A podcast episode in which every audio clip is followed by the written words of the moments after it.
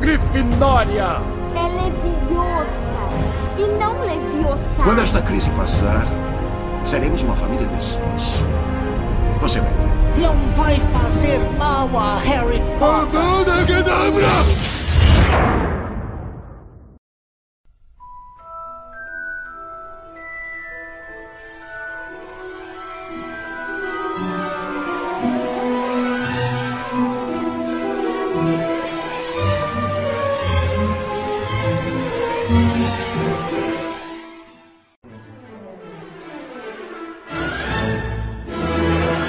Olá, Mundo Geek, eu sou Jordan. A partir deste episódio estaremos expandindo cada vez mais o universo geek. Estarei apresentando o Por Dentro do Mundo Geek, o podcast que irá conversar junto com um convidado sobre algum tema relacionado ao universo nerd. Este episódio faz parte da série especial sobre Harry Potter, o impacto social na vida dos fãs após os 18 anos do primeiro filme, Harry Potter e a Pedra Filosofal. Nestes próximos episódios, iremos explorar a voz, um dos principais elementos que fazem parte de qualquer projeto audiovisual. E nada mais justo conversar neste episódio com uma das pessoas que fazem parte desse universo do som, o dublador João Capelli. Olá, João, seja bem-vindo ao Mundo Geek. Bom, antes de mais nada, eu queria muito agradecer aí é, pelo convite, participar, ajudar, né, com essa entrevista, poder falar um pouquinho sobre o meu trabalho, sobre a minha vida. Muito bom quando a gente vê que tem gente realmente interessada pela dublagem brasileira. Então, um abraço, espero que vocês gostem. Eu fico muito agradecido. Bom, João, a partir de quantos anos você começou a dublar? Bom, eu entrei na dublagem em 94 para 95. Eu tinha 6 anos, de 6 para 7. Cara, eu me lembro do meu primeiro trabalho. E foi horrível. Foi muito ruim. Era uma. Eu era- imagino. Era, um, uma animação. Não era uma animação. Era um programa da Cartoon Network. Desses, tipo Hum. Barney. Só que era o Big Bag. Que ao invés do dinossauro, né? O Barney era um urso enorme um- uma pessoa fantasiada e aí tinha umas crianças e aí passavam os desenhos Uhum. e tinha umas mensagens assim positivas e tal. E a minha primeira dublagem eu lembro muito que foi Meu nome é Davi Exposito. Já tenho seis anos. Fiz uma boa ação hoje. Ajudei minha irmã a arrumar a cama. E foi muito ruim. É, mas enfim, foi a primeira. É, foi a primeira, justamente. E por isso, né, que, enfim, os primeiros trabalhos sempre acabam sendo essas coisas doidas que aparecem na vida da gente, né? E assim, quando você percebeu a importância da dublagem na sua vida e também para o audiovisual no Brasil? Eu demorei, né, pra entender Uhum. A importância da dublagem tanto na minha vida quanto para audiovisual, porque eu não tinha muita noção de nada, né? Pra mim era, era diversão, eu me divertia fazendo aquilo. Eu acho que eu comecei a ter noção quando eu fui ficando um pouco mais velho, com 10 anos, 11, que eu fiz o meu primeiro longa da Disney, chamado Duas Vidas, que é um filme com Bruce Willis. E aí com 11 para 12 já veio o primeiro Harry Potter, e aí já veio Inteligência Artificial, Retorno da Múmia, e aí outro Harry Potter, e aí, enfim. Aí que eu vi que realmente era uma coisa grande e que eu, né, podia estar ali dentro de um meio maravilhoso. E pro audiovisual brasileiro, então, demorou até um pouquinho mais, quando eu comecei a entender a importância da dublagem para a população em geral, né? Porque o Brasil, infelizmente, a maioria da população não fala inglês, Exato. é muita, muita gente, eu não sei dizer ao certo, então não vou falar para não falar besteira, mas a porcentagem de analfabetos é muito grande, então as pessoas não Exato. conseguem ler uma legenda, não conseguem entender uma língua que não seja o português, obviamente, pessoas com dificuldade visual. Então, assim, a dublagem ela é extremamente necessária, né? Então eu demorei um pouquinho para para ter noção disso. E assim, é, o importante é que Harry Potter acabou entrando né, no imaginário de muitas das pessoas que têm deficiência visual, né? As pessoas não veem e a sua voz, né, se tornou o personagem, né? Você acabou se tornando o personagem em si, porque muitas dessas pessoas não consumiram, não assistiram ou ouviram o áudio original, né? A voz do Tom Felton. E assim, você faz parte do universo de Harry Potter. Então, você lembra qual foi o seu primeiro contato com os fãs? Assim, quando você primeiro conversou com, esses, com, com as pessoas que gostam do universo de Harry Potter? Bom, o meu primeiro contato com os fãs, na verdade, não foram meus fãs. Como assim? Eu fui num evento que eu fui ver uns amigos meus palestrarem, Guilherme Briggs, essa galera, eu tava junto com eles. E aí eles estavam no palco e falaram: "Ah, a gente tem mais um dublador aqui e a gente vai chamar ele para subir no palco também". E aí eles me chamaram pro palco para falar com a galera. E foi muito legal assim, eu não tinha noção do tamanho disso. Foi bem bacana. Eu imagino, conhecer os fãs, né? Saber que as pessoas estão ali porque gostam, né, de Harry Potter e acho que foi um susto para você, né? Bom, assim, e na franquia Harry Potter, você e os outros atores, né, começaram cedo emprestando as vozes. Naquele período você conseguia perceber a preocupação da franquia no mundo e a sua voz também como um destes elementos importantes? Bom, quando eu comecei a fazer Harry Potter, ainda não tinha a proporção que tem hoje, né? Uhum. Então ninguém tinha noção do tamanho. Até porque quando eu comecei a dublar só tinham três livros, estava para lançar o quarto. Então não tinha nenhum filme. Não era uma coisa desse tamanho. Pô, foi muito legal assim quando eu comecei a ver que realmente era uma coisa muito grande e que as pessoas se apegavam às nossas vozes, que eu também não tinha passado por isso ainda. Foi, putz, foi muito legal. E é verdade, sabe assim, e os outros dubladores, né, que eu também já conheci, eles falaram muito sobre isso, né, que apesar de serem bastante novos e não tinha essa, essa noção de como a série se tornou tão grande, né, que as vozes dos, dos personagens eram tão importantes, né, para esse cenário da cultura pop hoje, né. E assim, você fazendo a voz do Draco, ao mesmo tempo te deu uma impressão de vilão. Todo mundo acha que o Draco, ele era um, um, dos vilões de Harry Potter, né?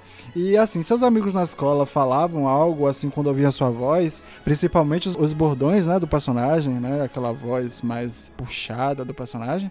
É muito engraçado isso, porque até hoje as pessoas meio que assimilam a minha voz ao vilão. Então é muito normal eu fazer o, o bad boy da do grupo, fazer o vilão.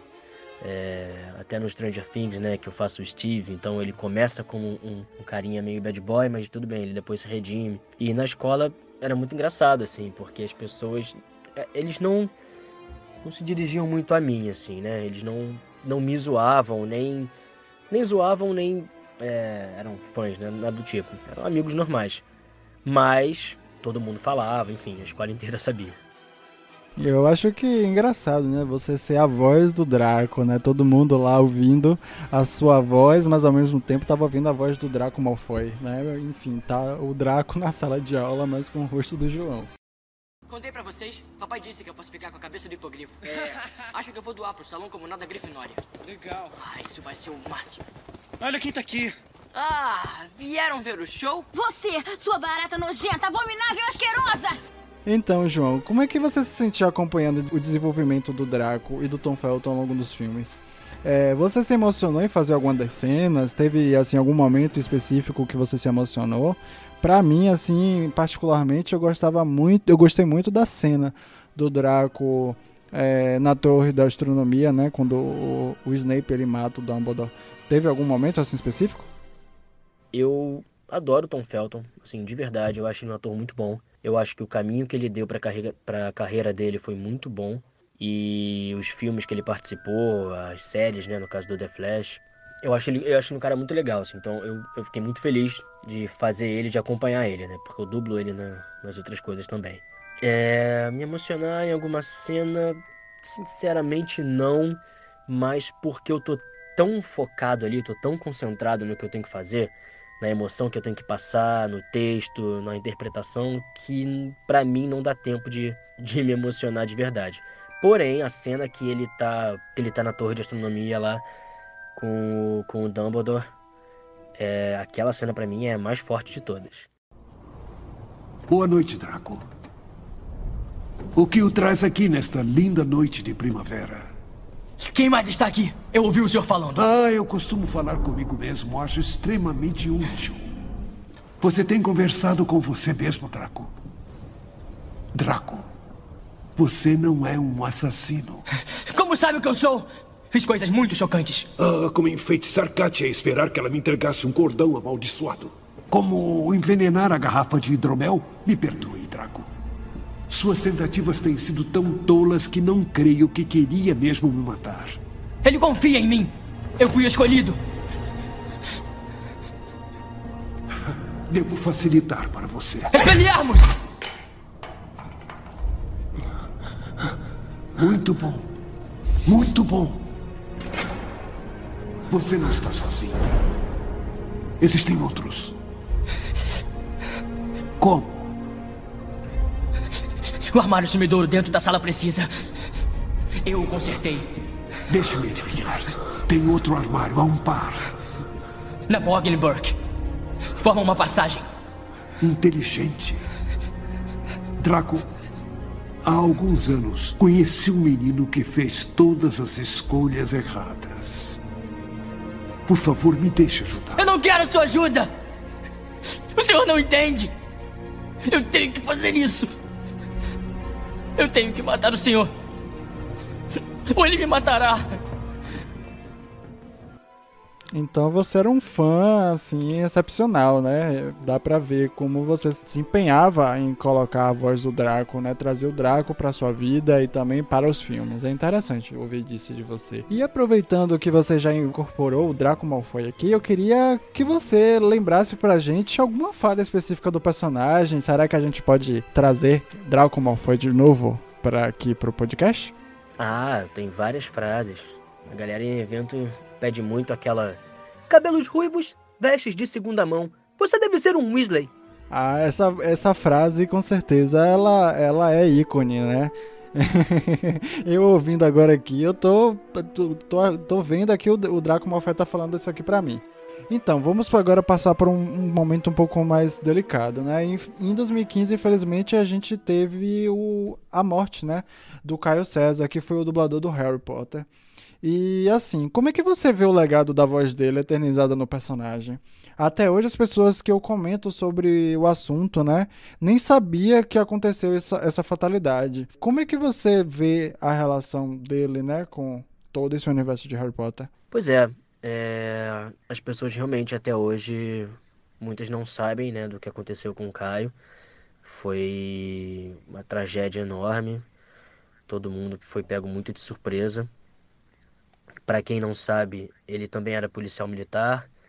E aí, na primeira operação dele, numa das primeiras, ele acabou, enfim, levando um tiro e não, não resistiu.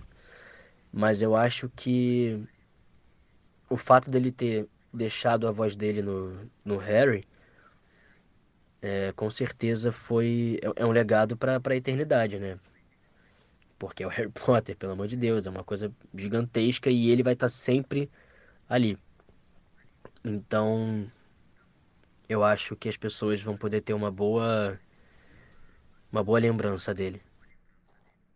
Com certeza, é, enfim, Caio César, ele marcou, né? Em 2015, né, 2014, na verdade, a gente fez um vídeo e eu ainda tive a sorte de produzir um conteúdo para o canal e citar né, o Caio ainda em vida. Eu acho que é importante quando a gente fala sobre uma pessoa, de homenagear uma pessoa, de um trabalho, quando a pessoa está em vida, né? E infelizmente acabou acontecendo essa fatalidade, mas com certeza hoje o Caio ele está é, na memória e está na lembrança e também eternizado nos trabalhos de Harry Potter.